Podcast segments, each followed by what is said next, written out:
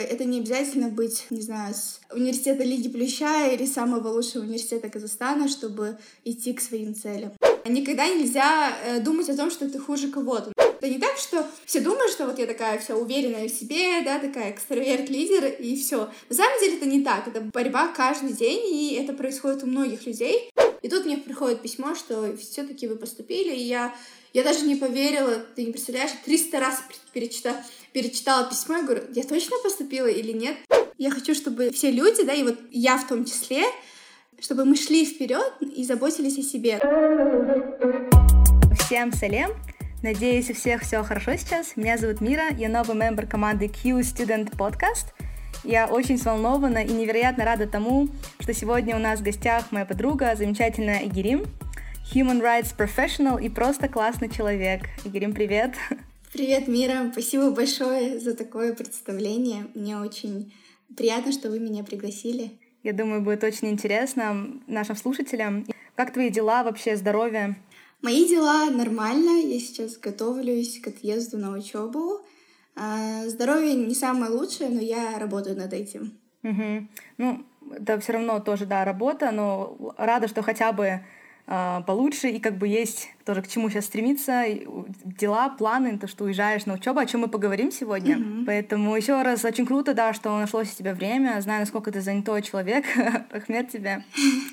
Ты сейчас в Астане, правильно? Да, я сейчас живу в Астане, и живу в Астане я последние три года. Да, да, да. Блин, я вот иногда скучаю по Астане, несмотря на все минусы.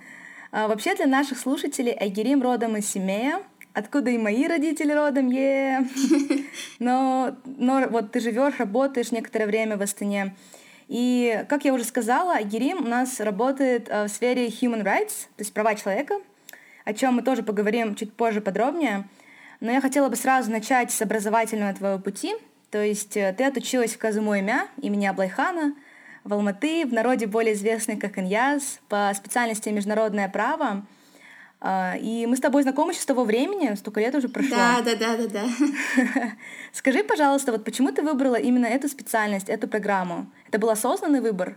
Да, это был осознанный выбор. Ты как раз упомянула о том, что я родилась в городе Семей, и то, что у нас в городе да, на протяжении 40 лет существовал э, ядерный полигон во время Советского Союза, во время Холодной войны, это каким-то образом сказывалось на моих э, ощущениях по поводу моего будущего.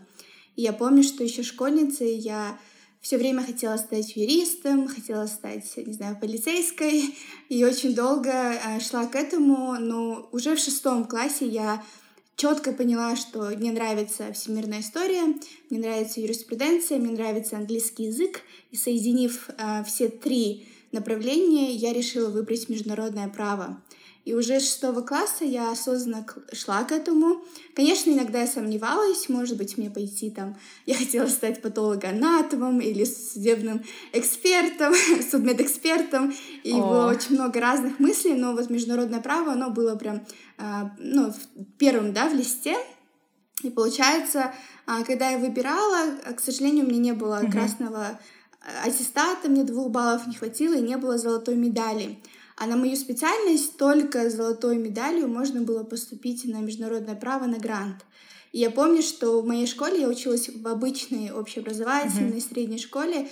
А, тогда был первый поток Назарбаев университета. А, первый, и, на, и нам, получается, при, приезжали представители а, Назарбаев университета, и они тогда рассказывали о том, что вы можете поехать в Астану, ну, школьникам, да, нам, школьницам. И мы думали, ну как, ехать или нет. Я помню, что моя классная руководительница, она была больше заточена на российском образовании, и она а, вообще абсолютно нам не посоветовала, сказала, да зачем вам нужен этот Назарбаев университет? И весь класс, который хотел остаться в Казахстане, мы не поехали сдавать экзамены а, в Астану, и мы, да, не, не попали в этот университет, о чем я очень сильно жалею. То есть я не знала о том, что существуют такие возможности, потому что у меня не было интернета, до первого курса и компьютера. А, я не знала о том, что есть Flex, я не поехала в Назарбаев университет, и у меня был выбор только в Алмату, потому что я понимала, что а, студенческая жизнь должна проходить в Алмате. И по стоимости, в принципе, по более-менее рейтингу подходила именно Казумо имя, ну, больше, да, узнаваемый как Иньяс. И я поступила э, туда только на втором курсе я смогла получить небольшую стипендию на обучение, потому что была такой активисткой в университете, старостой. Вот. Но я, не, вот, я жалею, с одной стороны, с другой стороны, я не жалею, потому что я смогла и в этом университете, и с этим образованием добиться очень много всего, и поэтому как бы это не обязательно быть, а, не знаю, с университета Лиги Плюща или самого лучшего университета Казахстана, чтобы идти к своим целям. Угу. Блин, здорово. Вообще, тебя очень понимаю, у меня похожая история. Но, как ты сказала сама, даже там ты смогла, да, много чего успевать, делать. Вот поэтому все таки возможно, это правда, что все к лучшему, как да, говорят да, обычно. А, особенно, когда думаешь, сколько там людей классных встречаешь еще на своем пути. Но это очень трогательно, что ты еще упомянула именно ситуацию в Сем... Платинске, в Семее, с полигоном, и что это как-то сподвигло тебя выбрать, да, пойти да. именно по этому пути. Вообще, потому что э, я сама не росла в Семее, но мама рассказывала постоянно, такая больная тема. Ну что вот для тебя, например, если мы так все равно быстренько э, остановимся? Угу. Да, я как бы я, наверное, а, больше фанатка своего города, нежели там, не знаю, патриотка страны. Нет, я тоже патриотка, но я очень сильно люблю Семипалатинск, Семей и я, когда ну, росла, мы, мы все росли в Семипалатинске, зная о том, что наш город особенный, да, там да. история Алаш-Орды, Абай, Мухтар Ауэзов, Шакарим, и мы всегда росли в таком ключе, что ой, это классно, и на самом деле в семье редко обсуждается а, ядерный полигон, то, мы, то есть мы знаем, что в каких-то деревнях, селах, да, очень много да. жертв полигона живут. Через каждый дом да, есть люди с э, родившиеся с инвалидностью, и мы как бы это знали, но я не, никогда так прям не углублялась, и помню только один раз спросила у мамы, когда мы были в гостях, э, в одной деревне я спросила маму, а почему мы в каждый дом идем, и в каждом доме дети с инвалидностью. И мне мама сказала, ну, дочь, мы родились, и здесь радиация, и вот тогда я начала больше думать об этом.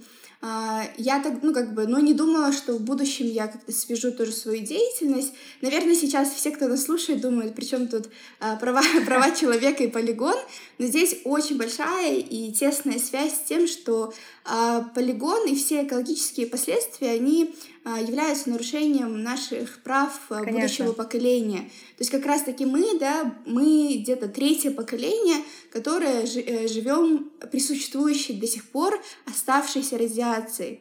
И мы не знаем, каким образом повлияла радиация на наших родителей, как повлияла на нас и как повлияет на а, другие поколения, на моих детей, на моих внуков и так далее. И поэтому а, по этой причине я помню, у меня есть одна подруга, очень замечательный человек, она а, занимается как раз-таки ядерной темой, антиядерной темой. Mm-hmm. Она координатор в различных международных организациях, и она в какой-то момент сказала, Гирим, ты этим занимаешься, тебе нравится, ну как бы не то, что нравится, да, ты интересуешься этим, это твоя личная боль, а, может быть, ты войдешь в одну молодежную группу.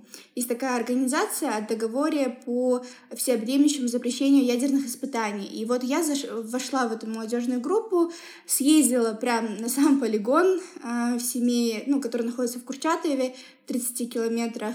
И там стояла, когда вот я стояла и думала о том, что одно решение какой-то власти, тех, кто да, имел власть, на территории ну, одной из республик, да, на тот момент советских республик, могло повлиять на жизни миллионов людей, и не только из Семипаладинска, да, той области, в основном повлияло на жизни людей из Павлодарской и Каргандинской областей. Поэтому это очень такая личная боль, и не все мы, наверное, понимаем это до сих пор, и не все мы признаем, так же, как мы часто не признаем последствия ашашлыка, да, для нас, для каждого из нас. И также мы не признаем последствия а, а, полигона да. из-за существующих, может быть, политических или экономических отношений с другими странами. Да, действительно, это все очень ужасно. Вот пока ты рассказывал, у меня были мурашки по коже. Это действительно очень... Это трагедия, и о которой нужно помнить, об этом говорить. И как ты сама сказала, не забывать, что это действительно это были решения людей, mm-hmm. которые не брали во внимание других людей. То есть, как ты сказала, ущемление наших прав. И mm-hmm, спасибо, да. что рассказала об этом. Немножко уже перейдем к теме а, образования, вернемся. Mm-hmm. А вот а, чем тебе запомнилась учеба на бакалавриате, жизнь в Алматы, то время? Да, на самом деле это было интересное время, потому что мне было 17 лет, я переехала одна в большой город, да, с, ну, семей достаточно небольшой город, и не такой а, активный, как Алматы. А, mm-hmm. Я переехала, и я помню, а, меня мама привезла, я жила в общежитии. Я была до того, как я переехала в Алмату, ну вот определенное время подростком, я была очень избалованным ребенком, и тут эм, и мне хотелось вообще жить одной самостоятельно для того, чтобы научиться жить. Мне 17 лет, я переезжаю. Э, я понимаю, что мне мама говорит, мы будем отправлять тебе 20 тысяч в месяц ты должна на эти деньги выживать. «Э, хорошо, сказала uh-huh. я. И мама дала наставление никогда не ходить одной на барахолку. И самое интересное, что я никогда не ходила на барахолку, ну, в смысле, одна. Никогда этого не делала а, за это время, потому что вот мне сказали не делать, я не делала. В плане учебы я бы не сказала, что это было что-то экстраординарное, да, это была обычная учеба в казахстанском вузе. Было очень много моментов, которыми я сейчас не согласна, но которые я была вынуждена делать для того, чтобы закончить университет э, успешно, да. Э, и, но учеба была неплохой, мне кажется, именно наш э, наша кафедра международного права, мы были немного другие, что ли, ну, или мне просто так казалось, у нас были хор- хорошие отношения с преподавателями, с профессорами. Mm-hmm. Я помню, что у нас эм, даже были такие случаи, когда мы были не согласны с профессорами, которых нам назначали, и мы об этом писали письма, и нам потом отстраняли их, потому что мы платили деньги, да, за учебу, и поэтому как бы мы имели право быть не согласными да. с какими-то определенными действиями наших ну, профессоров, которые нам преподают.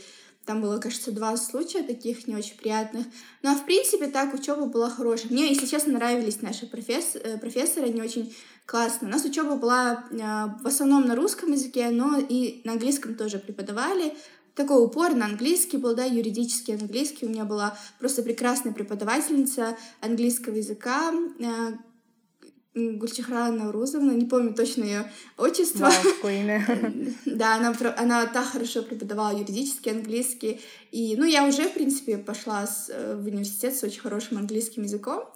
Э, и поэтому, как бы, я... У меня очень такие позитивные а, воспоминания, потому что я старалась брать все Особенно первый и второй курс я была очень активной. Я ходила э, как раз-таки Мира, да, сейчас подтвердит. Мы ходили да. в интеллектуальный клуб Brain Ring, э, занимались там. Э, тоже было классно. Да. Мы находили свое комьюнити, потому что вообще в Нязе очень такие не знаю, на тот момент, я не знаю, как сейчас, но просто всегда такие были классные ребята, несмотря на то, что, может быть, всегда не учё... учеба была не такой, да. как мы ожидали, но сообщество было классное. И вот в общежитии я научилась э, быть самостоятельной, я посмотрела, что такое жизнь, я посмотрела, что такое жизнь в э, комнате одной, да, с четырьмя людьми, с э, быто бытовой комнатой на один этаж, mm-hmm. с одним душем на все общежитие, с одним туалетом на несколько этажей. То есть я поняла, как как жить в таких условиях, но я не согласна, что у нас такие условия для студентов. И, ну, как бы, если учитывая, да, какой бюджет тратится на Назарбаев университет и какие условия в Назарбаев университете, и, ну, потом, да, я уже когда приехала в 2017 году в Астану, и увидела, как учатся студенты Назарбаев университета, как mm-hmm. живут они. И потом, когда я сравнила свой душ, который работал с 5 часов дня, э, дня ну, вечера, да, до 10 вечера, все дни, кроме четверга, если не ошибаюсь.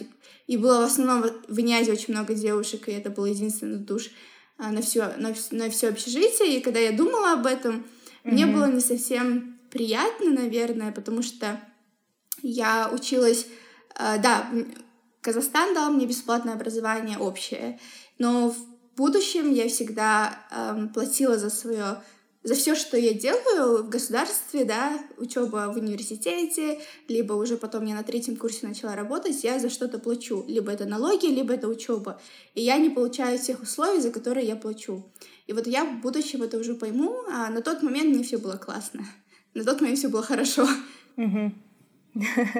Да, действительно, я тоже не, ну, слышала от друзей, которые жили учились в казахстанских э, госвузах, ну вот в Алмате особенно, рассказывали мне про общежитие, я всегда тоже негодовала, особенно учитывая, опять же, условия в НЮ, тогда у меня знакомые в НЮ тоже учились, и когда я вот слышала вот эту разницу, ну, конечно, как тут не задаваться вопросами, почему, как и вот на что уходят деньги, а, да.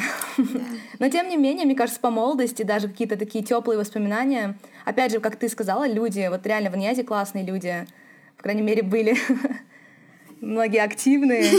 Да, мы, мы собирались там на гитаре, играли пацаны, пели песни. Ну, в общем, было весело, несмотря на то, что общежитие такое было не очень хорошее по условиям но мы общались. Ну, еще тогда мы были не такие, как зумеры, то есть мы не, не были, мы миллениалы, да, да, и мы как-то перешли с вот этой вот э, непонятной жизни без э, там, компьютеров и без, и, ну, как-то жизни без телефонов, и нас не особо, наверное, мы требовали, да, как сейчас, может быть, э, поколение Z больше, да, требует к себе, ну, в смысле, не к себе внимания, а там, каких-то условий больше, а мы как-то, ну, вот, не знаю, тем более весь Казахстан он собрался там, mm-hmm. и все мы из разных городов, там, со всех отдаленных уголков страны, как-то нам не особо, знаешь, чтобы мы там говорили, ой, боже, там нет горячей воды, или, не знаю, мы видим, мы что-то, не знаю, быт... а мы еще мыли бытовую комнату раз в месяц, каждая комната. То есть мы вообще особо как-то и не парились, что нас, нас используют как э, ну, рабский труд наш, поэтому мы как-то спокойно к этому относились. Я не знаю, как сейчас ребята там живут, но вот мы нормально ходили. Что самое интересное, что я знаю точно, что иностранцы, именно которые по обмену, или не только по обмену, обычные regular students, они тоже, вот кто учится в Иньязе, они, а, они, у них получше условия в общежитии. Да, да, да, да, да. Они живут в общежитии, где преподаватели живут. Да, это тоже интересно. Тем не менее, вот ты уже сама упомянула, что ты на третьем курсе начала работать, то есть ты подрабатывала, да? Что именно ты, ты делала? Угу.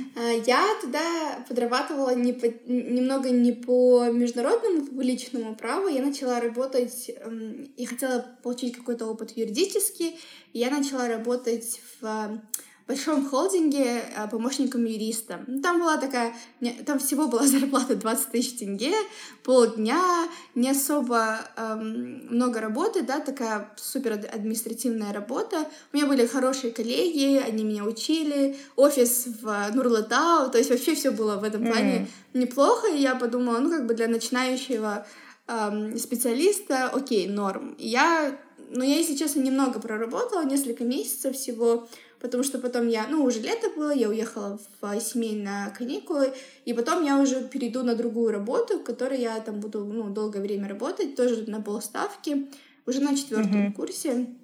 Вот, mm-hmm. и та работа будет вообще не связана с э, правом, э, это будет в отеле Holiday Inn, и, получается, я тоже mm-hmm. буду помощником руководителя и м, финансового директора, и получается, что я буду как бы отвечать за деятельность филиала э, международной организации. Там будут, как в этой организации, нас всего будет трое, два экспата и я. Я хотела улучшить свой английский язык для того, чтобы работать, и мне очень понравилось вообще работать в гостинице, гостиничный бизнес, он очень крутой. Вот. И вот на четвертом курсе я... Ну, на четвертом курсе, в принципе, все, да, посвободнее, потому что да. дипломку пишешь как-то, и вот я тогда работала в гостинице. Ну, вообще, uh-huh. все, вот эти все работы подработки, они у меня были для того, чтобы м, получать небольшой юридический опыт. А, там уже чуть побольше я получала в а, гостинице, но еще плюс я там иногда просто работала, тоже креативничала. В Алмате можно находить разную подработку неплохую, uh-huh. вот, и тоже ходила, и успевала вообще все делать, и учиться, и работать на двух работах, и э, было, ну, прикольно, и в общежитии. А я уже, кстати, переехала тогда из общежития, начала с сестрой жить. А, здорово. Классно. А как ты эту работу, подработки ты не находила? Че, э, на сайте как-то или через знакомых? Да, тогда, ну, один единственный сайт был, если честно, или два, может быть. Нет, один был. Это mm-hmm. Headhunter был. Мы не особо пользовались тогда компьютером, если честно, или у нас у меня был обычный телефон. А, ну, я бы заходила на Headhunter и вот так искала, ну, чисто то, что мне нужно, а, подавала, писала сопроводительное письмо, и потом уже меня приглашали, и вот честно такая, это похвалюсь, но я всегда на интервью, э, всегда, когда проходила интервью куда-то, меня всегда брали на работу. И эм, не знаю, с чем это связано, но вот, и я так три раза именно в этой сфере, более корпоративной юридической сфере, находила работу через Headhunter. И вообще, в принципе, во всех этих компаниях, в которых я работала, я, я не осталась, потому что у меня были другие планы, наверное, другие цели. Да. Но можно было начинать с помощника и уже закончить. Я сейчас бы была, скорее всего, руководителем какого-то департамента, но просто это, это не моя была цель, и поэтому я в принципе, уходила, поняв, что такое корпоративная культура. Она очень классная, uh-huh. она интересная, все круто, но я как бы не особо хотела в этой сфере работать, и там были определенные обстоятельства, почему я потом Uh, уже я работала на, в другой компании финанс... после университета финансовой компании, в очень хорошей, это была консалтинговая российская компания. Uh-huh. Так получилось, что мой ментор со второй работы, uh, он умер, и mm. вот именно его смерть, она заставила меня понять, что я не совсем двигаюсь в то направление, что я трачу свое время, и я не знаю, когда что-то со мной может случиться, поэтому, mm. типа, возвращайся к себе, возвращайся к тому, к тем, ну, тем истокам, которые ты хотела делать, и вот я возвратилась к правам человека. Да, вот ты как раз буквально через год после окончания, да, университета в Алматы, ты уехала по программе магистратура, да, а, в Ереван State University. Да, да, да, ты права. Я могу чуть подробнее рассказать. О, круто. Да, давай, пожалуйста, расскажи, пожалуйста, вообще, да довольно необычный просто выбор, вообще страна направления. Да. Да, учитывая то, что сейчас да, происходит да. в Армении, ну не в Армении, в смысле происходит между Арменией и Азербайджаном. А, вообще интересный случай, ну, я как уже сказала, мой друг, мой ментор, мой наставник, он, а, к сожалению, умер в, в раннем да. возрасте, достаточно молодом, и я помню, что я а, читала его письма, которые он мне писал, когда уходил там а, ну, он уехал в свою страну, откуда он приехал. И я подумала, ну вот почему я не возвращаюсь к своему международному публичному праву, потому что я больше занималась уже частным правом, и да, было интересно, и это перспективно а, со стороны именно финансовой.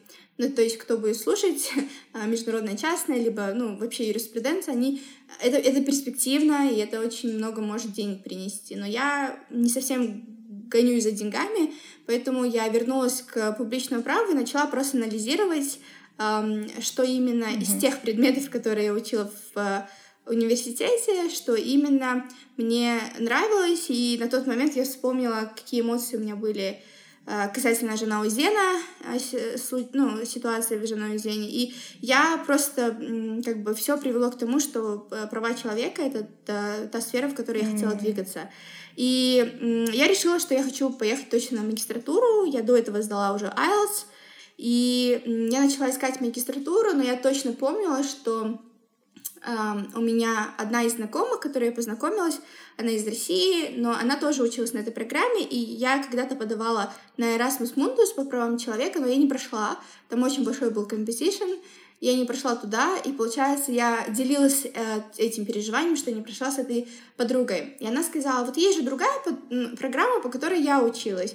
Ну, mm-hmm. конечно, она там не где-то там в Швеции или в Англии, она в ну, постсоветском пространстве.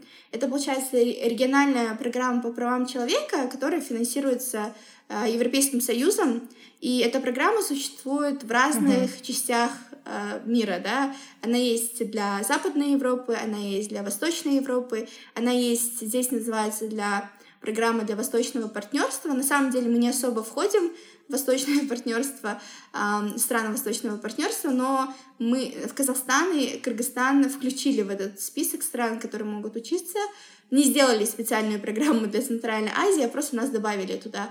Есть еще разные-разные программы, и вот я подала mm-hmm. Я подавала, э, честно сейчас признаюсь, и может быть это будет шоком, mm-hmm. но примерно на 40 с чем-то oh. программ в своей, вот в том году, где, когда я решила, что я хочу заниматься, я подавала, я вот приходила домой и просто тупо подавала. Каждый раз я работала, я работала, я приходила, я все время думала о том, что мне нужно писать мотивационные письма, что мне нужно работать там, не знаю, над чем-то.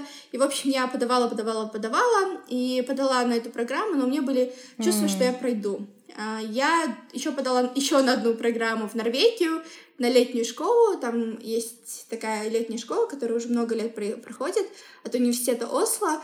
И она всего два месяца длится. Я тоже выбрала там права человека. Mm-hmm. Я, я прошла, потому что там в основном дают стипендию для ребят из э, э, постсовка. И, в общем, я прошла, и я, я mm-hmm. поехала туда.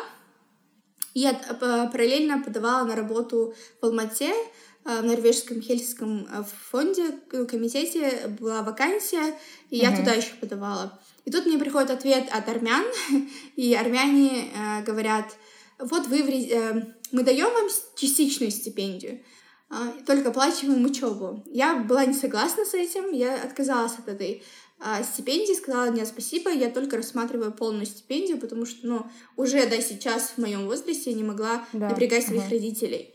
Вот. И потом через какое-то время, буквально за 10 дней до начала учебы, даже меньше, за неделю до начала учебы, мне звонит э, координатор э, из Армении говорит, что одна участница отказалась от учебы, и поэтому мы берем, ну, предлагаем вам О, да, здорово. стипендию. И тут я думаю, да, я думаю, я думаю, меня не взяли в э, эту организацию норвежскую, в Алмате, и я думала, ну, в принципе, мне нечего делать, а тут мне предлагают получить степень магистра.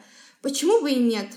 И я за несколько дней, там, за 2-3 дня собираюсь, беру билет. Я была тогда в, я тогда была в семье, я беру билет в, в Алмату. На тот момент мои вещи были в Алмате. Я взяла билеты еще на поезд, потому что у меня не было денег на самолет. И поехала. Мне не покупали билет никак, не могли почему-то купить была проблема с коммуникацией, мне за три часа до вылета Ничего купили билет себе. туда. Получается, что получается, что там еще было очень много приключений, но это, наверное, другая история. Но получается, что самое главное в этой программе э, ты получаешь степень магистра европейских наук, но у тебя major — это права человека и демократизация, потому что такой прям специальности в Ереванском государственном университете нет. Почему Армения? Потому что вот этот именно университет, он является университетом-координатором uh-huh. этой программы. Первый семестр мы, учи, мы учились там, а второй семестр нужно выбрать, где ты хочешь учиться по направлениям, либо это была Украина, Беларусь или Грузия. Я изначально уже, когда только подавала на программу, я знала, что я поеду в Украину, потому что это юридическое направление, это мое направление. Я, получается, на второй семестр поехала туда. И я очень вообще никогда не жалею, что я училась на этой программе. Почему? Потому что когда ты едешь сразу в Англию и сразу в Америку, это хорошо, но ты не совсем понимаешь, наверное, контекст э, стран, которые прошли через тот же самый опыт, что mm-hmm. и твоя страна.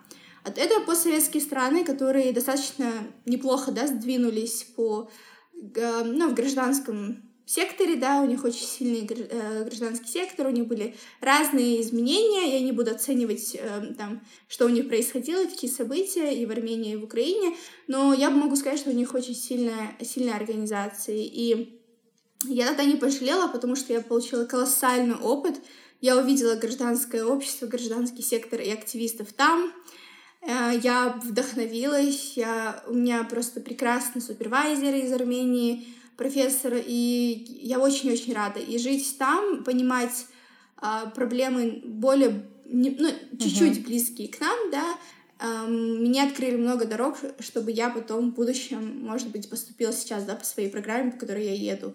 Поэтому я вообще не жалею.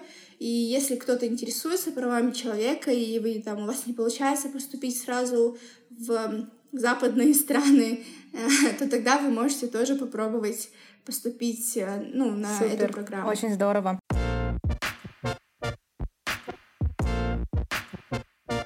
Да, я помню, что ты еще в Украину ездила.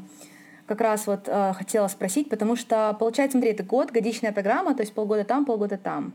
По семестру, правильно? Мгм. И это как интенсивный год, получается, э, как, как у тебя было, то есть курсы сначала, а потом написание диссертации, или как диссертация с самого начала вы пишете уже? Вообще сейчас поменялась структура, если не ошибаюсь, потому что мы были посре- последним потоком, который а, сильно парился, потому что а, мы, получается, первый семестр учились в Армении, мы только определялись темой тезиса магистрского, потом, получается, мы его уже выбирали в январе, ну что-то такое, не- точно не помню, и поехали в Украину в феврале, тоже был, был интенсивный там курс каких-то предметов, и потом еще стажировку нужно было пройти, я там стажировку проходила в одной организации, потом мы одновременно мы писали тезис, эм, и потом выехали, в, ну я вот и выехала в Казахстан в апреле, писала тезис здесь, в июле я уже защищала. И это было очень тяжело, ты не представляешь, я прям, не знаю, многие, ну да, не многие, там несколько человек не смогли, по-моему, сдать, или их работы не прошли, что-то такое. В общем, было достаточно тяжело, и они потом решили изменить программу после нас, увидели, что мы немного не справились. Ну, не прям не справились, но имели, да, какие-то там вызовы, у нас были препятствия для достижения там цели, чтобы написать тезис, и поэтому они, по-моему, увеличили. Сейчас э, ребята защищают в сентябре, если не ошибаюсь, тезис. Ну, что-то такое.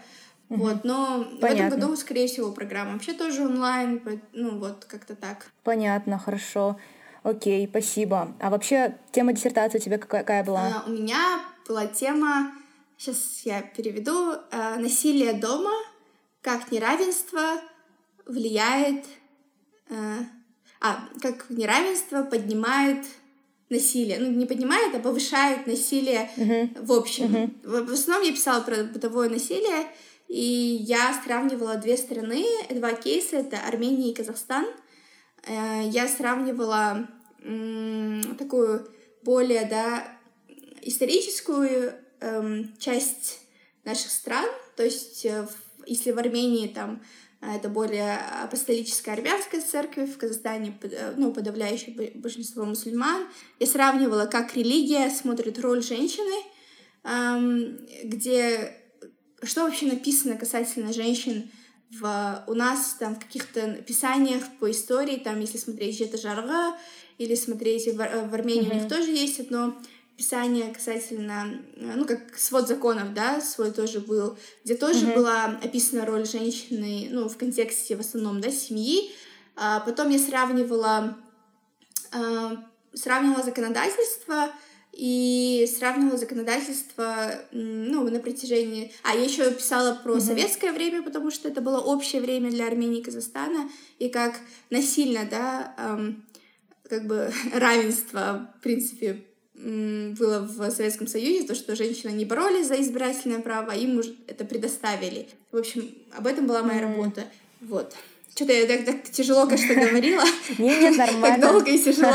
Нет, нет, все круто. Ты как раз просто рассказала, ну, сам смысл работы, и это очень интересно. А вообще э, на английском была, да, программа еще, кстати? Да, ра- программа была на английском, у нас был только один предмет на русском языке, если не ошибаюсь, в Армении. По демократии, что такое демократия? Я не помню, как он назывался, но он был на русском языке.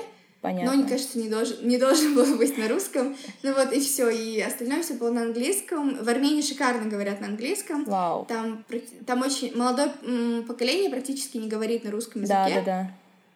Вот. А в Украине, как бы у нас тоже было на английском, но иногда тоже на русском могли что-то говорить. В Украине я, мне понравилось учиться. Я училась в университете, Киевском национальном университете имени Тараса Шевченко. Я еще слышала об этом университете, потому что я люблю Булгакова, и Булгаков учился тоже там. О, Вот. И у меня было такое, типа, я учусь в университете, где учился Булгаков.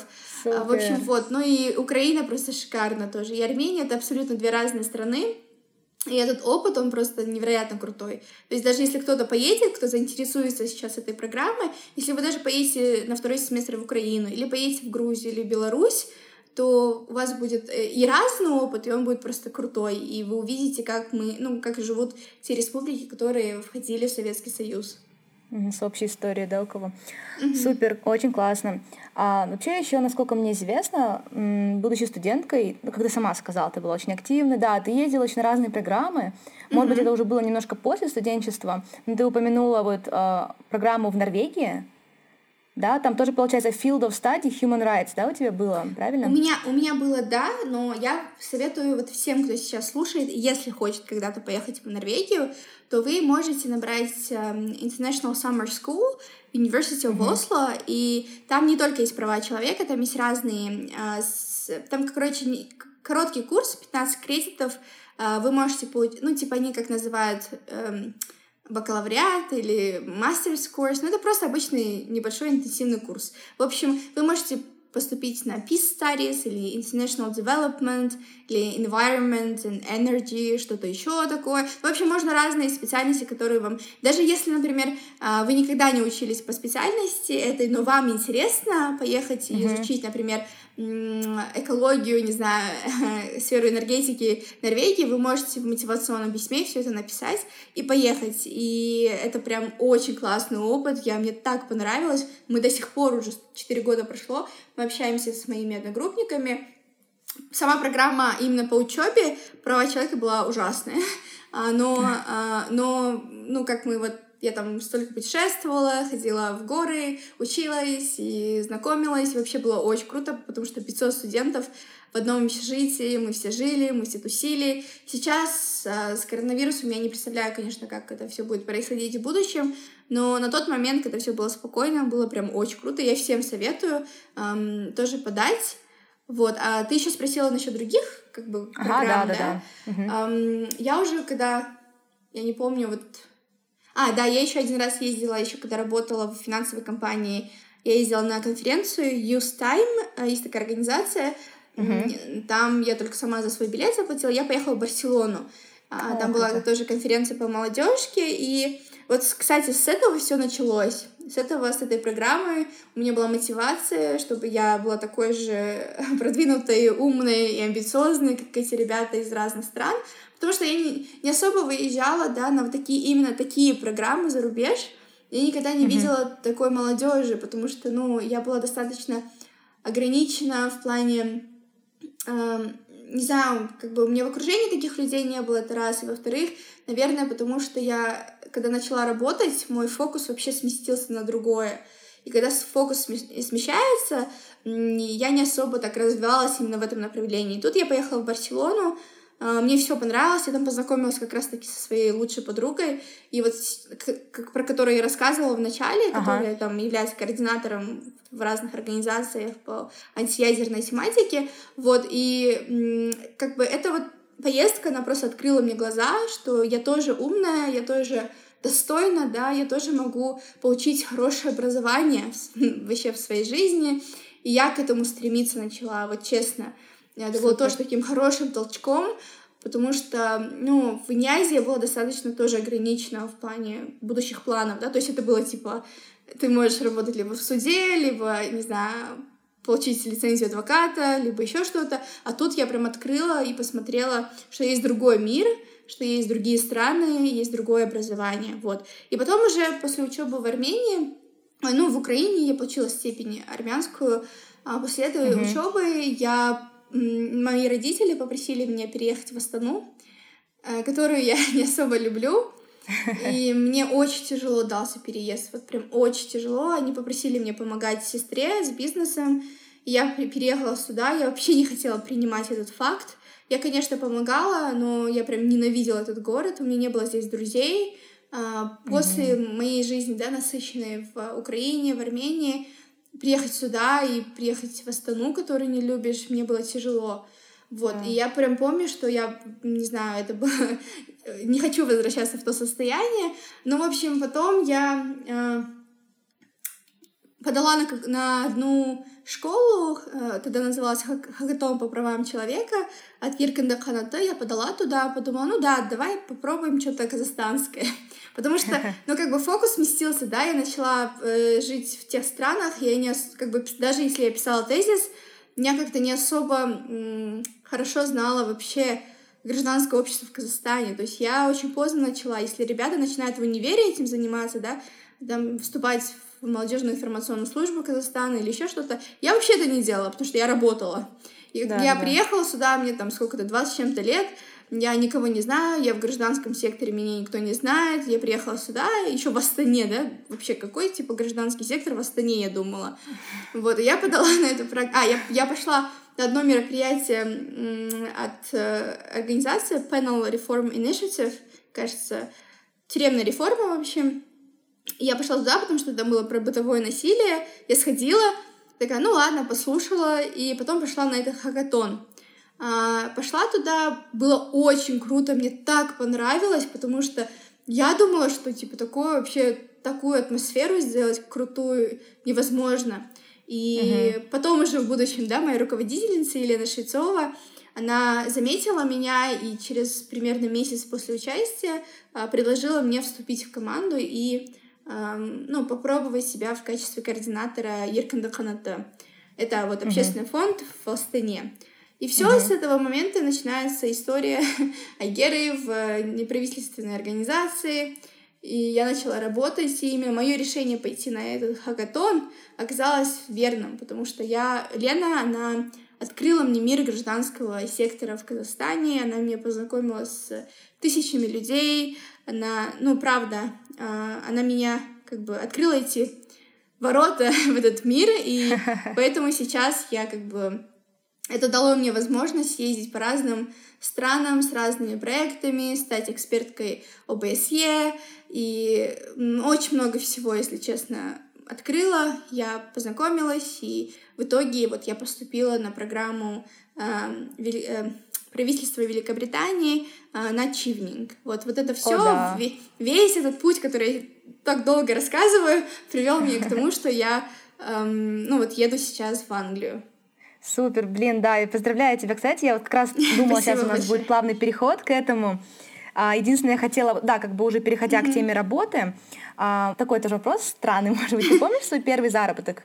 Он, может быть, даже не... Может, до университета ты еще работала. Вообще, когда был у тебя первый рабочий опыт какой-то? Да, я, по- я помню мой первый-первый заработок. Э, это у, получается, у моей тети был бутик в Жансае, это, ну, ага. небольшой базар, рынок, да, в семье, и я помогала ей продавать джинсы. И тогда я получала свои первые тысячу тенге вот в день. Ох. Так что это мой первый заработок. Тебе сколько лет было? Ну, мне тогда лет было 16, или... нет, даже не 16, мне было 15-16 лет, примерно так, да, это было где-то 10 класс, может быть. Ну, молодец вот. какая. Ладно. Я вообще обожаю твой Инстаграм по многим причинам, потому что ты очень открытая, ты часто пишешь на очень важные, серьезные темы, так что все подписывайтесь на Екатерину. Ты делишься часто своим мнением. А, также ты вот, и что, я как бы немного путешествуешь, и по Казахстану тоже летаешь, ну, по крайней мере, до ковида, да, да, до этой да. ситуации да. всей. У тебя было много командировок, разные мероприятия. Можешь, пожалуйста, вот именно рассказать, то есть э, именно что за проекты? С удовольствием расскажу. К сожалению, сейчас за то, что я еду учиться, я ну, больше не буду вести все эти проекты. Но мой самый первый проект, как раз с него все это началось, все мои командировки. Uh-huh. Этот проект называется «Анна Франк. Уроки истории», и этот проект — выставка, международный, на самом деле, проект. Его Лена, моя директорка, она привезла его из... Ну, она была в Воронеже, и, короче, она решила его привезти в Казахстан.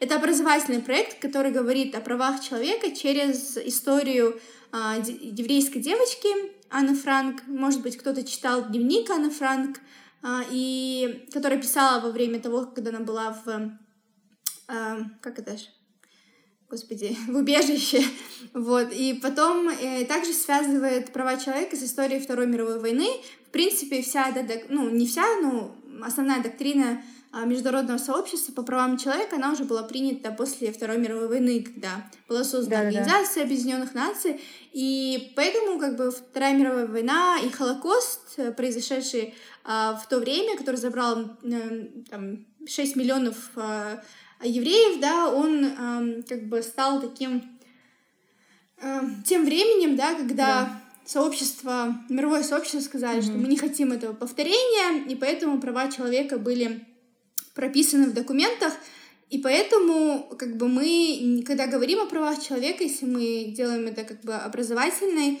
э, частью, мы не можем не упоминать о Второй мировой войны. И поэтому тут как раз-таки а, проект вообще об этом говорит. И что мне нравится в проекте, то что а, мы ездим по разным городам, собираем а, ребят, которые хотят участвовать. Они становятся, мы проводим тренинг для них. И они, там тренинг вообще он такой абсолютно разный, потому что э, там существуют симуляционные игры, э, там э, различные образовательные. В основном я отвечала за там историю, за какую-то там документ, ну, часть с документами связанную. В общем, мы проводим им, они становятся потом гидами. Они становятся гидами-волонтерами, и они проводят настоящую выставку а, об Ане Франк, об истории, и связывают это с правами человека. Здесь такое больше, да, peer-to-peer um, approach, да, когда ребята сами своим сверстникам рассказывают о том, кто такая Анна Франк, и вообще, почему именно Анна Франк, э, помимо того, что это там а, всемирный бестселлер, да, помимо этого, это девочка, которая была на тот момент 15 лет, и она писала о своих переживаниях, и мы как раз-таки едем таким же ребятам, у которых есть свои же переживания, там она писала о своей любви, об отношениях с мамой, с, там, с папой и так далее. И тут ребята тоже читают дневник, они, мы обсуждаем, мы говорим о том, что происходило во время Второй мировой войны, то, что там, мы говорим о дискриминации, о стереотипах, о гендерных ролях, то есть мы охватываем все темы. Пока я веду тренинг, я говорю и об Ашар-Шалыке, я говорю и о Голодоморе, я говорю и о Black Lives Matter, да, то есть здесь вообще можно настолько, э, ну, как бы построить программу, что можно обсуждать все. И что самое главное, ребята потом на протяжении месяца проводят выставку а в своих городах, мы уже уезжаем.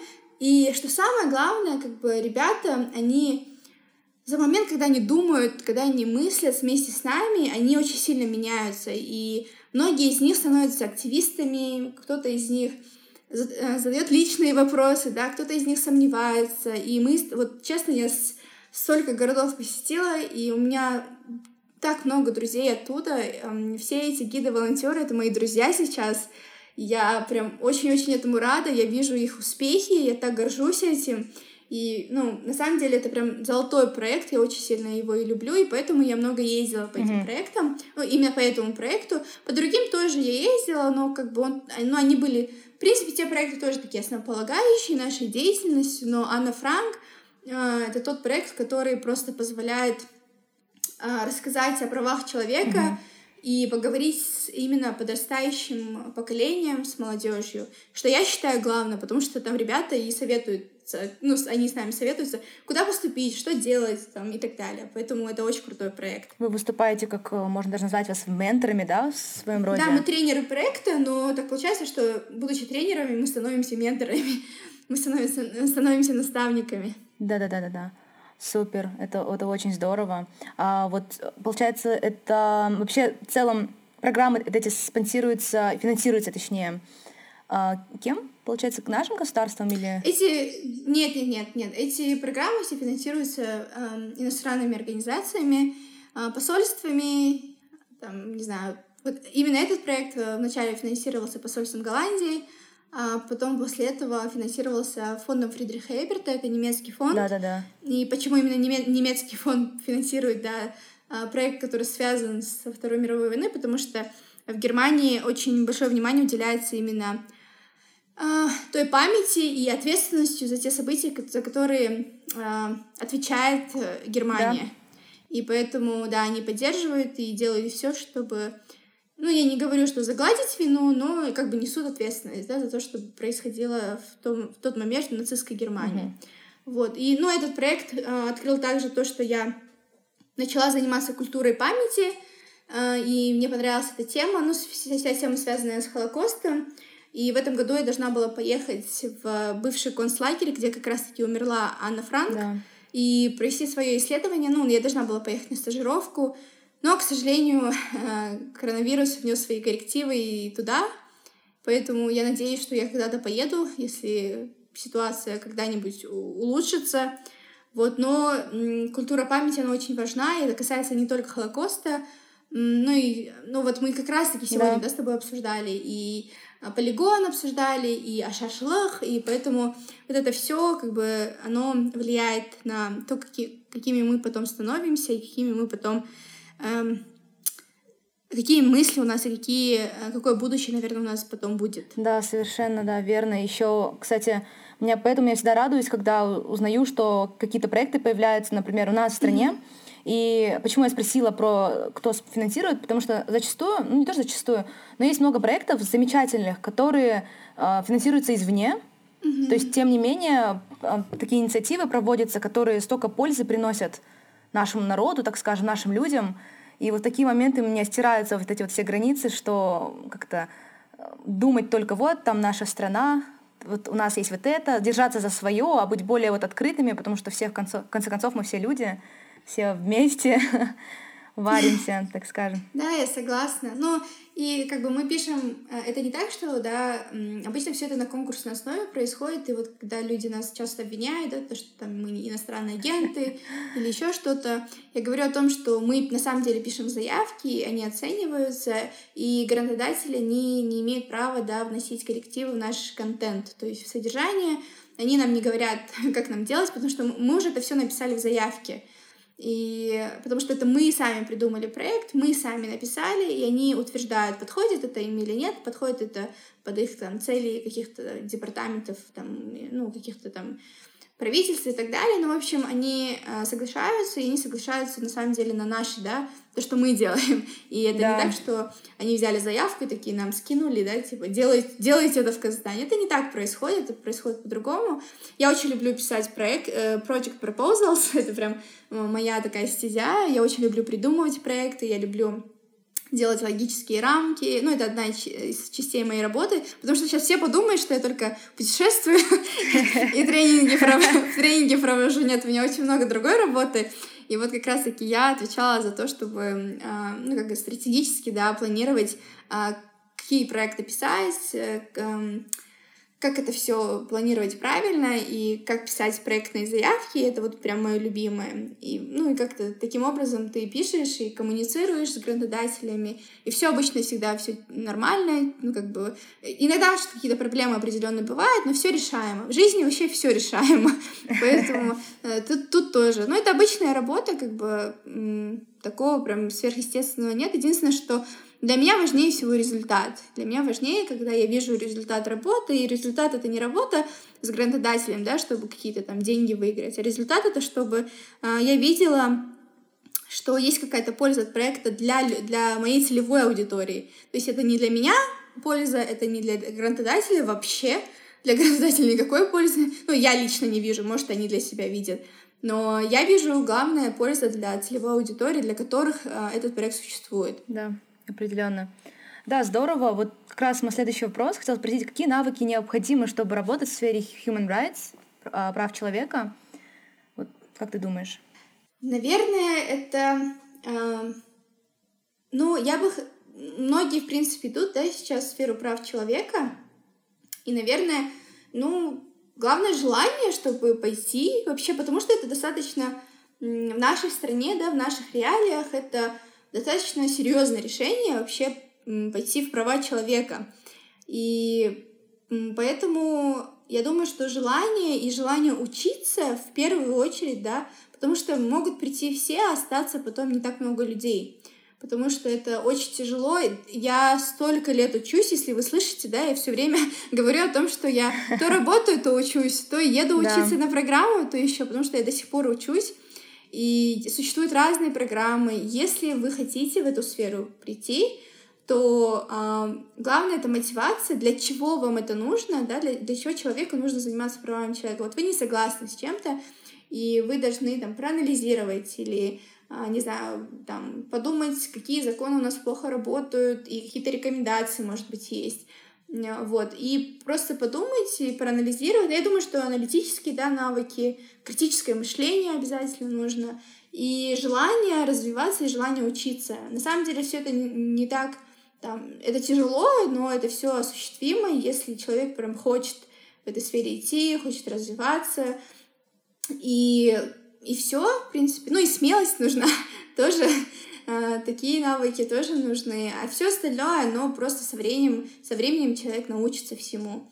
Я в это всегда верю, потому что как бы я вижу, сколько люди и в нашу да, организацию пришли мои коллежанки, коллеги, и насколько они, и я насколько э, ну, продвинулась, и как я развилась за это время, это прям, честно, я сейчас, сейчас какая я и какая я была, когда я пришла, это абсолютно два разных человека.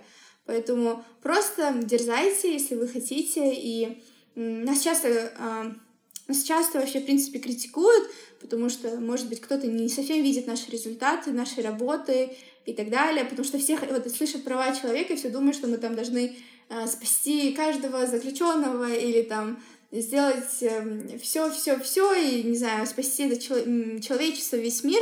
На самом деле это не так, и я... Иногда у меня были такие, э, как бы, моменты э, как бы сказать, разочарование, да, когда я вижу, что ты бьешься, бьешься, что ты делаешь, ты видишь мало результата.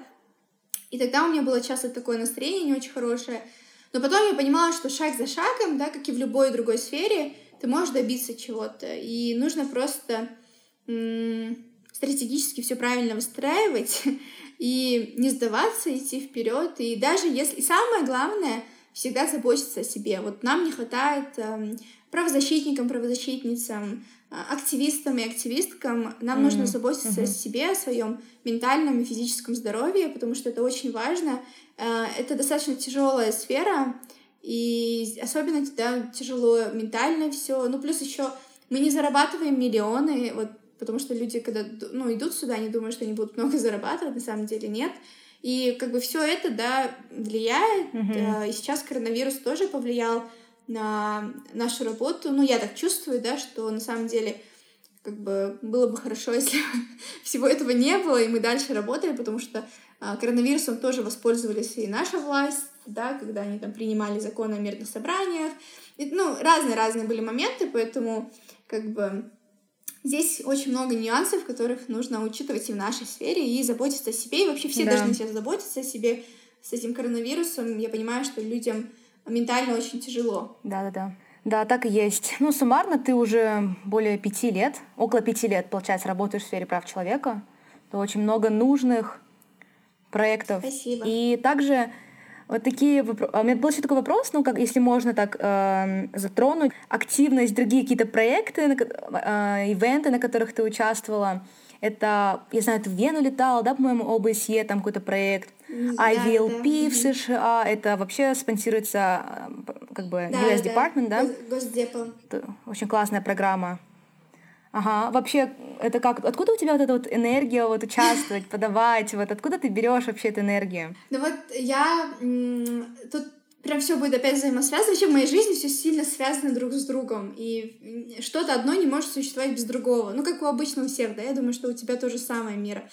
А, тут получилось, что меня номинировали на IVLP, потому что на IVLP подать невозможно. Там номинируют, А-а-а. как, да, как типа активистку, там, там девушку, женщину-лидера и так далее. Меня номинировали. Я долго, где-то год, что ли, а, была в этом, как бы, проходила отбор, даже сама не особо знаю, что этот отбор проходит. А, и в какой-то момент мне, по-моему, в ноябре или в октябре 2018 года сказали, что я прошла. И я прошла, получается, и должна была поехать в феврале. Тогда еще у меня день рождения. Я думала, ой, классно, в Америке проведу день рождения. Но потом там у них были кое-какие проблемы с, у, с бюджетом. Ну, там, короче, у них каждый год э, подтверждается бюджет в Америке. В общем, в итоге я поехала в марте, и когда я была на IVLP, я подавала на программу ОБСЕ. Э, это программа для молодых экспертов. Вот. Mm-hmm. Я потом прошла тоже туда, там тоже было несколько этапов, но когда я была на VLP, чем вообще отличалась для меня эта а, программа? Тем, что у нас была международная группа, у нас было 22 человека из разных стран мира, абсолютно разных стран мира, и мы начали всегда IVLP. IVLP вообще это программа для молодых лидеров. Ну, не молодых, вообще для лидеров вообще. Сейчас, сейчас меня в эйджизме еще обвинят, но, в общем, это программа для лидеров, и вот номинируется, э, это тоже финансируется Госдепом США, и в итоге, короче, я поехала, первый город — это Вашингтон, э, мы там э, проходим по разным, более официальным, да, таким организациям, посещаем разные организации, учимся, как они работают, задаем вопросы и так далее. В день вообще по миллион встреч, если честно, я очень сильно уставала. Все думают, что я там в Америке тусила, я вообще ходила на рабочие встречи да. там. Вот. А потом мы поехали в такой очень необычный штат э, Юта. Кто-то, может, кто более старше, да, как я, помню там а, Олимпийские игры 2002 года, Солт-Лейк-Сити, вот ага. мы туда поехали. Там тоже было необычно, у них э, подавляющее большинство верующих мормонов, и э, сам штат занимает, получается, первое место по волонтерству. Э, наверное, это связано тоже с этой религией. То есть было интересно для меня, потому что я никогда не знала о мормонах. Ну, как бы я знала, но не особо так вдавалась в подробности.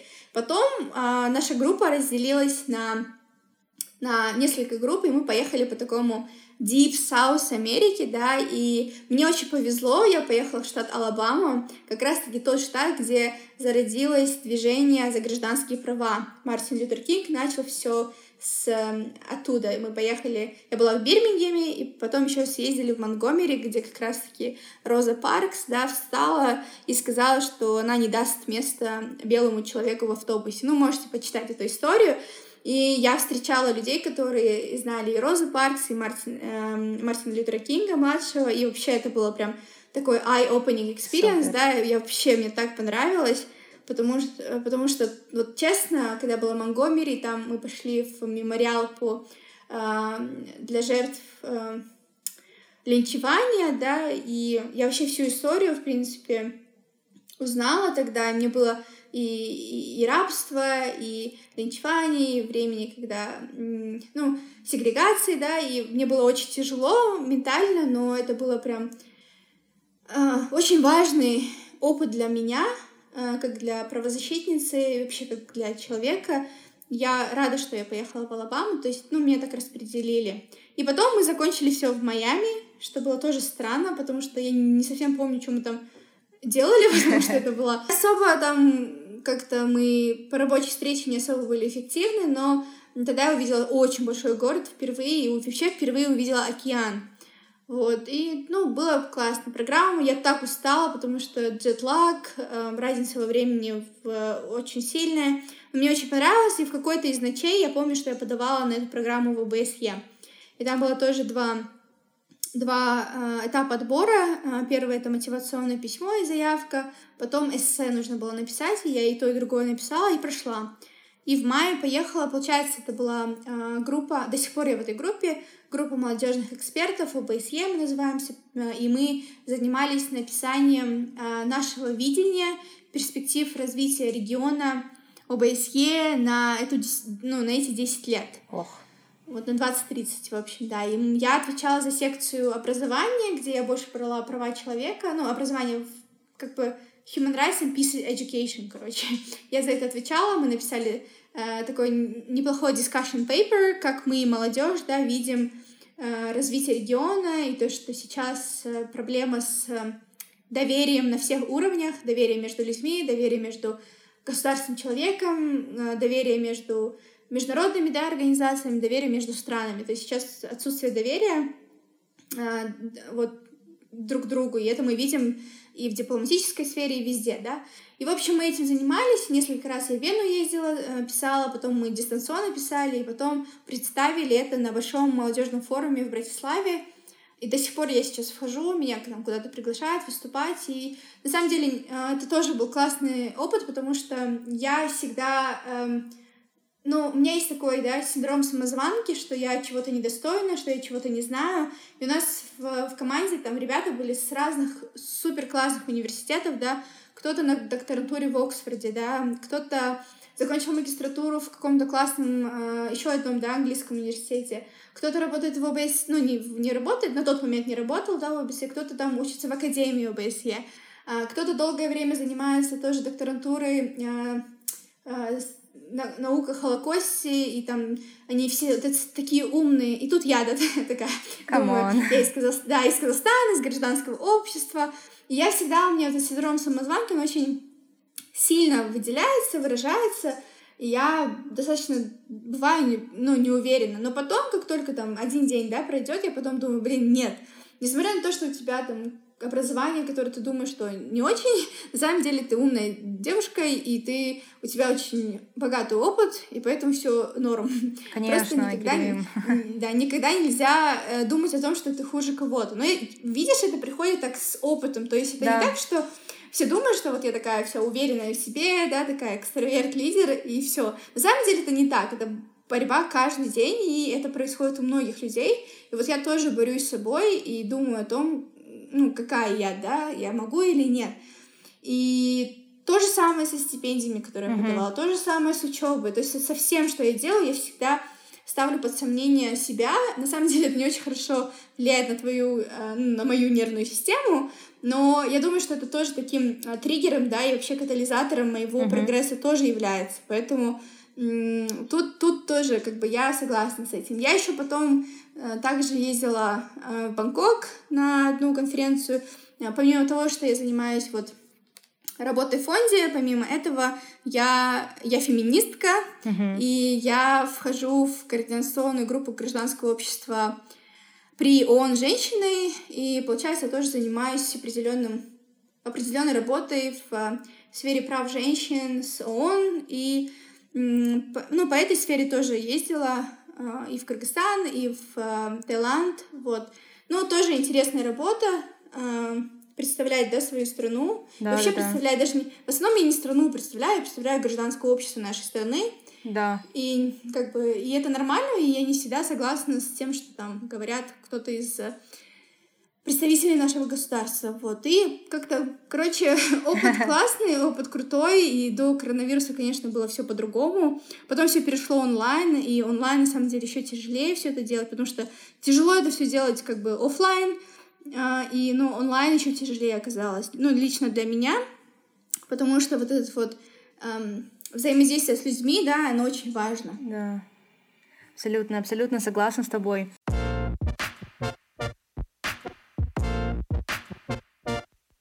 Ух, это столько всего, действительно. И у меня, на самом деле, было еще больше вопросов, но мне кажется, вот э, то, что ты сейчас все рассказывала, по большей части все твои вот эти вот успехи, победы, мне кажется, это лично мое мнение, что еще благодаря, естественно, твои, твоим там, знаниям, опыту, да, желанию, но также твоей страсти. Мне кажется, ты очень как бы болеешь за свое дело, за то, что ты делаешь, за все проекты, может, какие-то у тебя в будущем есть планы на какие-то, на какие-то интересные проекты в дальнейшем.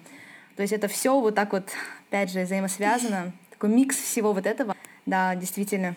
Да, я думаю, что это связано с, моим, с моей страстью, что-то да. изменить. И очень тяжело, когда ты понимаешь, что ты не всегда сама да, в силах что-то да. сделать. И поэтому вот я всегда говорю, что и до этого говорила, просто заботьтесь о себе и думайте о том, что один человек, он может изменить на самом деле но если их еще много, есть слишком много людей, и люди все э, думают в одном направлении, mm-hmm. будет еще лучше, и поэтому как бы я по себе знаю, что не нужно брать на себя слишком много, наверное, всего, потому что, ну, как бы это не, не самое хорошее решение для здоровья, поэтому лучше всегда собирать команду, да. Um, у нас тоже классная команда, но некоторые моменты там какие-то отличающиеся от работы фонда я же всегда mm-hmm. одна делала. И я вот всегда думаю о том, что я много-много всего хочу в жизни, и потом это, ну, как бы mm-hmm. тяжело. Поэтому нужно заботиться о себе и очень трезво подходить к написанию своих да. целей.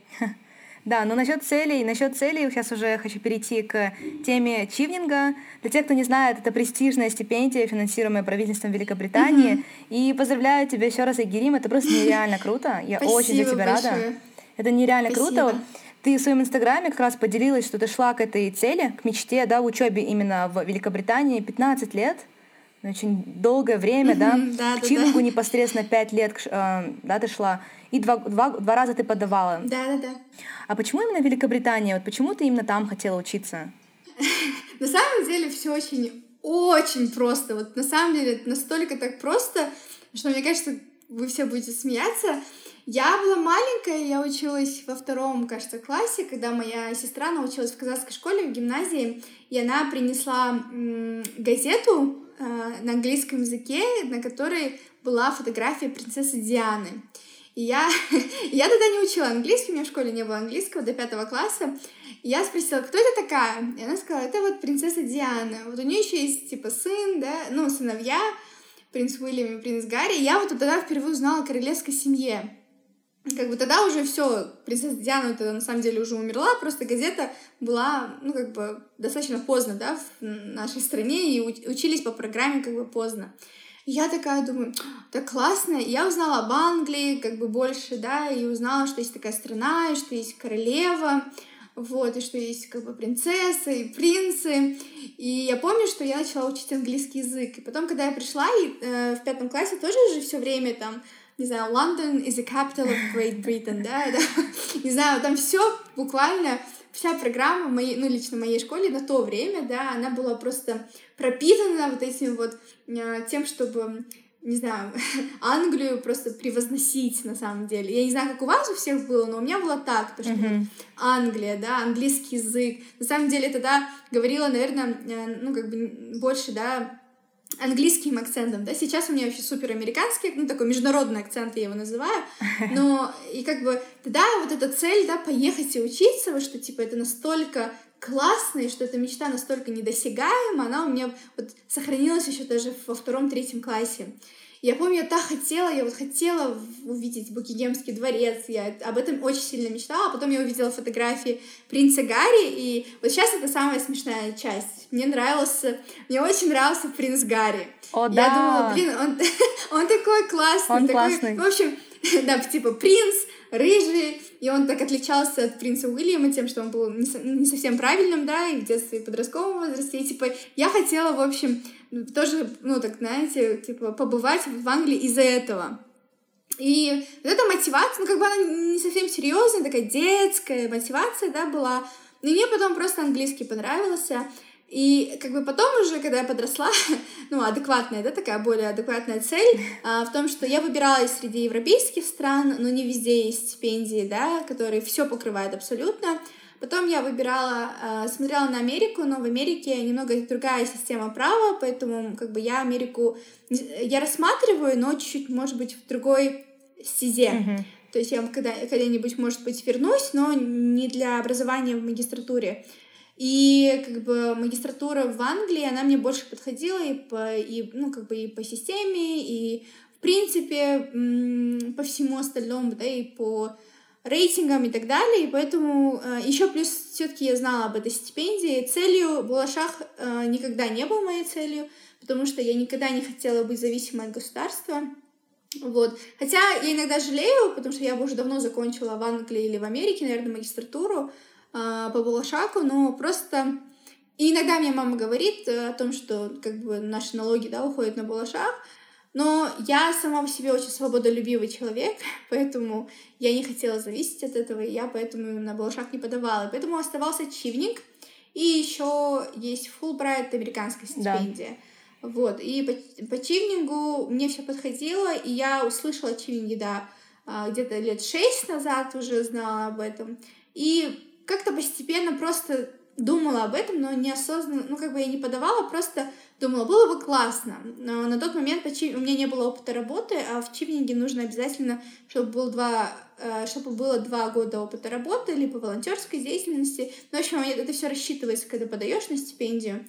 Вот, и я когда э, начала работать, я тоже еще не думала, что я подам, но потом подумала, было бы классно. И начала гото- готовиться, подала в первый раз, и э, в первый раз прям, не знаю, мне было тяжело, еще сильно заболела, и подавала все равно, но была, короче, в резерве, все, все этапы прошла, и, э, ну, подача заявки, сдала IELTS, э, рекомендационные, рекомендательные письма, потом интервью, и на самом последнем я была в резерве, если бы кто-то отказался, поехала бы А. я. Ну, конечно, никто не отказался, поэтому я не поехала в, прош... ну, в том году. А, И потом получается, что я решила не сдаваться и подать еще раз. И подала еще раз. У меня уже все было на руках, все оферы от университетов, английский язык, да, уже IELTS был, а мотивационное письмо я уже абсолютно по-другому переделала, а, потому что за тот год, пока я подавала чивник, ну, вот с момента той заявки до ну, другой да, заявки прошел uh-huh. год, и я так изменилась, я так выросла как профессионал и как человек, и вообще во всех смыслах этого слова, и поэтому у меня уже мотивационка изменилась, и я подала. И также прошла все этапы, и из-за коронавируса я не особо надеялась, если честно, потому что тяжелое время было и в плане работы, и в плане всего. И тут мне приходит письмо, что все-таки вы поступили, и я, я даже не поверила, ты не представляешь, 300 раз перечитала, перечитала письмо, и говорю, я точно поступила или нет? А, перевела даже, думаю, я, может, плохо английский знаю. Вот. И в итоге, да, все-таки поступила, вот процесс подачи там на визу, все это так долгое время заняло, но я должна завтра утром забрать визу и, может быть, потом вылететь, надеюсь, потому что сейчас чуть тоже у нас кое-какие проблемы в Казахстане из-за коронавируса, но я надеюсь, что я вылечу, и потому что мне обязательно нужно вылететь Классно. из страны. Вот, и как-то все. Я выбрала университет Эссекс. Да. Вообще есть э, по программе нужно выбрать три университета. Многие, в основном, да, все выбирают э, университеты в Лондоне. Но я в прошлом году тоже подавала в LSE, э, Лондонскую школу экономики и политических наук, да, да, кажется, так переводится. В общем, я подавала, да, я тоже прошла. Но э, LSE — это очень престижный вуз и все такое. Но для меня была целью, на самом деле, не больше научная часть, потому что там больше такая научно-академическая. А, была бы магистратура, для меня было научно-академически практическая, короче, магистратура uh-huh. важна была. И именно сам университет, он не очень по рейтингу, на самом деле, в Англии, но по факультет, который я поступила, он по рейтингам один из самых лучших факультетов по правам человека uh-huh. в мире. Вот, потому что реально там офигенные профессора, там очень классные э, research, которые там делают, и вообще, ну, в общем, очень крутой факультет, и там учился один из профессоров э, КИМЭПа, Сергей О. Саяпин, он профессор международного права, и он мне тоже, я сомневалась, он мне посоветовал, сказал, я учился на этой магистратуре, я тебе советую, это один из лучших факультетов, ты не пожалеешь. А, потому что вот его э, подход к Сергею Саяпину, подход в том, чтобы, когда ты идешь на магистр... Ой, на бакалавриат, ты выбираешь рейтинг э, университета. Когда идешь на магистратуру, нужно выбирать рейтинг факультета. И когда уже идешь на докторантуру, нужно выбирать самого супервайзера, с кем ты будешь mm-hmm. работать.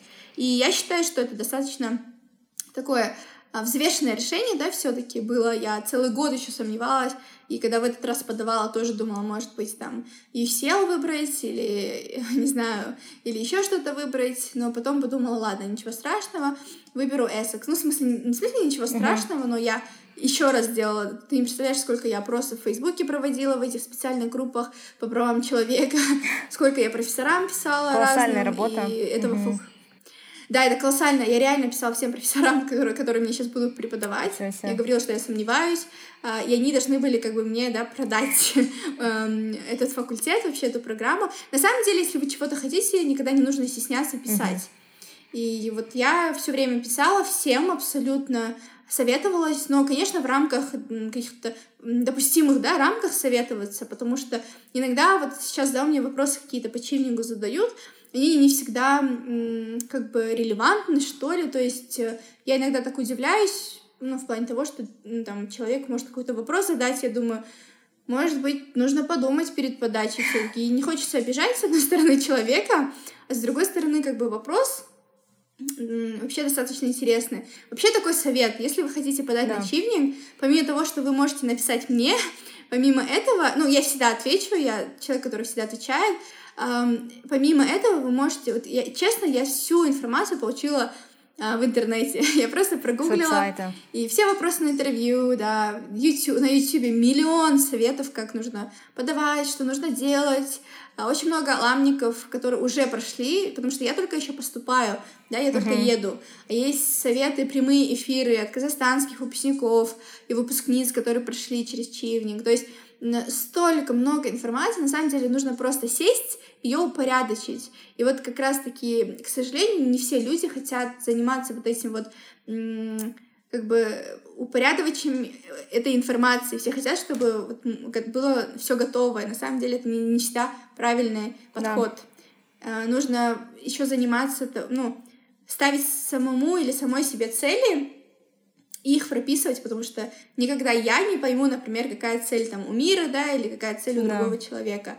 Вот, и поэтому тут как, ну, мотивационку точно я никого, ни за кого не смогу написать, поэтому э, тут важно тоже самому делать большое исследование, вот как я, да, столько лет готовилась. Я не говорю, что нужно готовиться столько лет, все это можно сделать за один месяц на самом деле, но я советую всегда подходить более так вот осознанно к этому. Угу. Да, определенно, да. Спасибо тебе за советы. Действительно, это правда. Многие люди даже ленятся там веб-сайт открыть официальный, да, источник какой-то. Но это все зависит от желания, опять же, да. Если человек действительно хочет, он сам найдет для себя всю информацию. Поэтому надеюсь, что тебя не буду доставать вопросами. Нет, но... нет, нет, можно доставать, но просто э, если кто-то до этого момента дослушал, просто откройте реально веб-сайт и на YouTube наберите чивнинг, не знаю, tips, что-то такое, и там выйдет вот это все, то, что я скажу.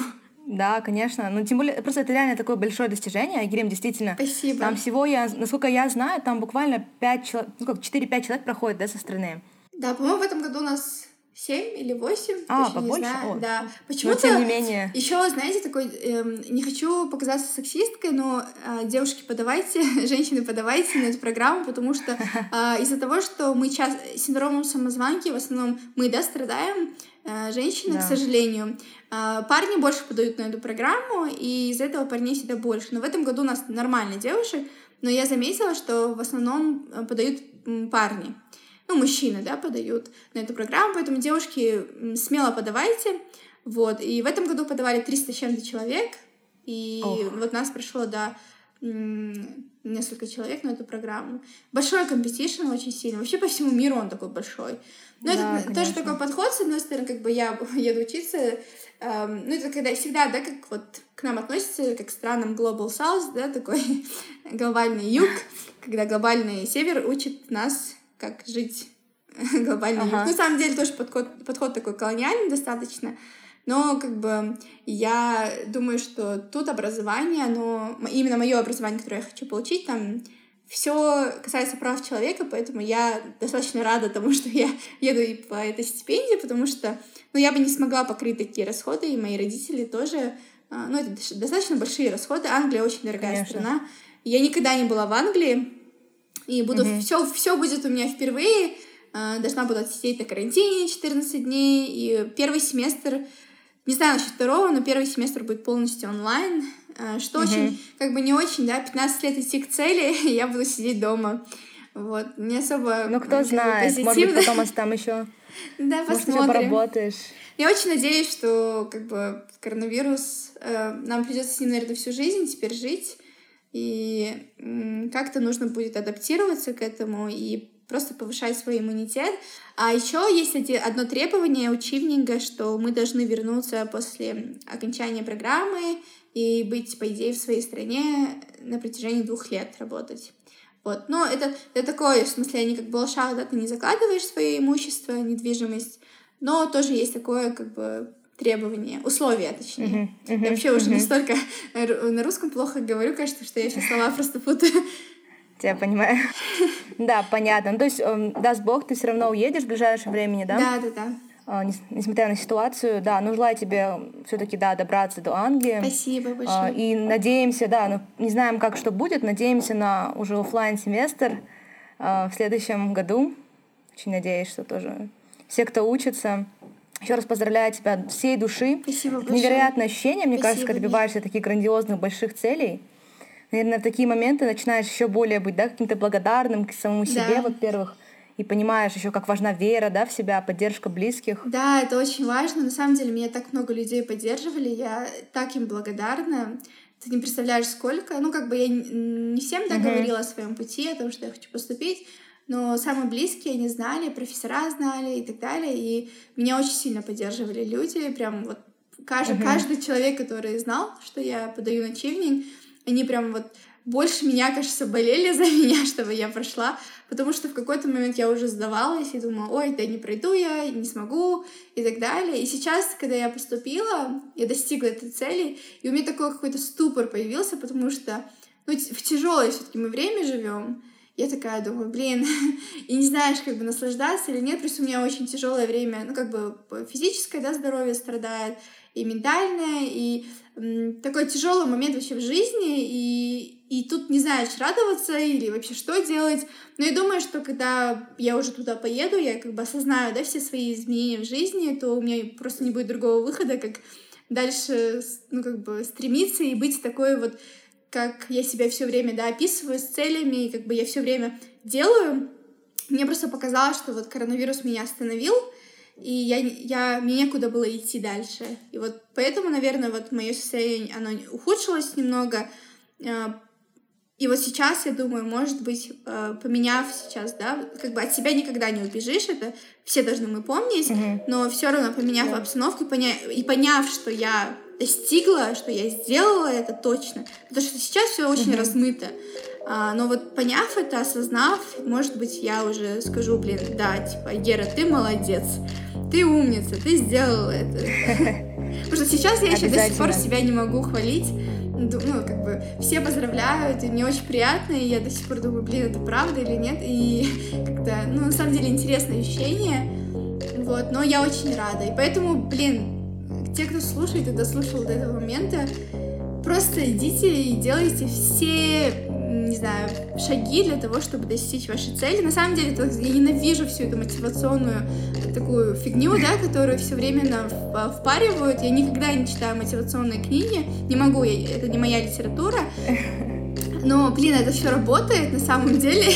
ну, как бы, я не знаю, что они пишут в этих книгах, и вообще я никогда не читала, потому что... Но когда говорят, типа, иди к своим целям, делай все, да, на самом деле это очень тяжело, ты 300 раз упадешь, у тебя бывают разные обстоятельства, на самом деле мне очень повезло, мне очень повезло с семьей, с близкими, с друзьями, да. я достаточно привилегирована, да, что у меня было время, uh, у меня был интернет, у меня был компьютер, у меня было знание английского языка, которое я получила, хорошее образование в школе, да, в университете неплохое, это на самом все эти привилегии привели меня к тому, что я могу получить образование на Западе.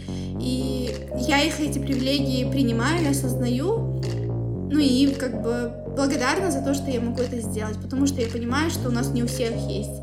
И, например, как многие, как я всегда говорю студентам Назарбаев университета, что вы очень привилегированы, потому что у меня такого никогда не было, да, несмотря на то, сколько у меня привилегий. Ну, каких-то у меня привилегий нет, да, потому что я женщина, или там и так далее и тому подобное. То есть тут да. уже интерсекциональность, но вообще, в принципе, к цели можно идти, и можно создавать условия для своей жизни, если у тебя есть, да, какие-то, не знаю, желания, страсть это сделать. Угу. Да, ты, кстати, да, вот упомянула еще свою прекрасную семью, да, мама, у тебя сестра, племянница mm сладкая. Спасибо большое. Ну, сейчас у меня теперь кошка есть. А еще кошка. И, и, да, и отчим есть. Да, да. очень просто прек- прекрасный человек. Ну вот, моя семья меня очень сильно поддерживала на протяжении всех ну, лет моей жизни, поэтому как бы я не знаю, что бы я делала без этой поддержки. Я понимаю, насколько мне повезло в жизни. Это очень круто. Так, ну, наверное, уже да. Еще раз, Гирим, я за тебя так рада. Я хочу тебе пожелать интересной, полезной учебы, знакомств. И вот напоследок а, такой вопрос. Как бы ты назвала этот эпизод с тобой? Ой, это такой тяжелый вопрос. Даже не знаю. Эм, честно, блин, ты меня такой расплох застала. Думаю, как назвать эпизод? Я, я вообще, для меня проблема по работе, когда мне говорят, как назвать проект. Я проект могу написать, да, идею придумать, но я могу неделю придумывать название проекта. Это, это такая традиция на подкасте, то есть гости должны сами потом такие, ага, пусть это будет... Блин, да. Не знаю, может быть, эм, наверное, я бы думала о том, что вот для меня просто сейчас забота о себе настолько сильно важна, что, ну, я хочу, чтобы все люди, да, и вот ну, я в том числе, эм, чтобы мы шли вперед и заботились о себе. Ну, что-то можно такое, там, иди вперед, не знаю, и заботься о себе, что-то, или заботься о себе эм, и достигай цели, что-то такое, потому что это на самом деле очень важно. Я поэтому не просто так, да, каждый раз на каждый твой вопрос, который ты говорила, я все время говорила о заботе, потому что это на самом деле очень важно. И несмотря на насколько цели ты достигнешь, э, если ты не будешь заботиться о своем здоровье, то это будет все напрасно. И поэтому мы каждый раз убиваем себя. Вообще, я ненавижу я сама жертва, на самом деле, да. этого образа идеального гарвардского студента, знаешь, когда ты все должна делать идеально, когда ты должна быть успешной, когда ты должна шикарно разговаривать, ты должна знать 300 языков, да, ты должна зарабатывать, не знаю, 100 тысяч долларов в год, хотя это невозможно у нас в реале, когда ты должна быть красивой, там, высокой, худой, успешной и так далее. Я ненавижу, на самом деле, этот образ, да, успешного человека, mm-hmm. и каждый раз, когда мы, мы, да, с самого детства пытаемся достичь этот образ, и мы забиваем на свое здоровье, мы забиваем на все абсолютно. Все эти наши усилия, они будут напрасны только для того, чтобы просто ближе подойти к образу идеального человека. Поэтому образа идеального человека не существует на самом деле. Поэтому, ну что-то можно, не знаю, достигайте цели, идите вперед, но не забывайте о себе, ну что-то такое. Супер, да, абсолютно согласна с тобой. Рахмет тебе еще раз, Игорем. Успехов тебе и энергии. Спасибо тебе большое. Спасибо тебе большое за приглашение. Мне очень приятно. Мне кажется, я прям я раскрылась с тобой и рассказала столько всего, и мне даже стало так хорошо, как будто я была на приеме у психолога. Нет, правда. Прям на самом деле это, это интервью, этот подкаст мне нужен был. Поэтому спасибо большое, Мира. Дорогие слушатели, спасибо большое за внимание. Если вам понравился наш подкаст, можете подписаться на нас в Инстаграм, Телеграм и ВКонтакте. Берегите себя и всем пока.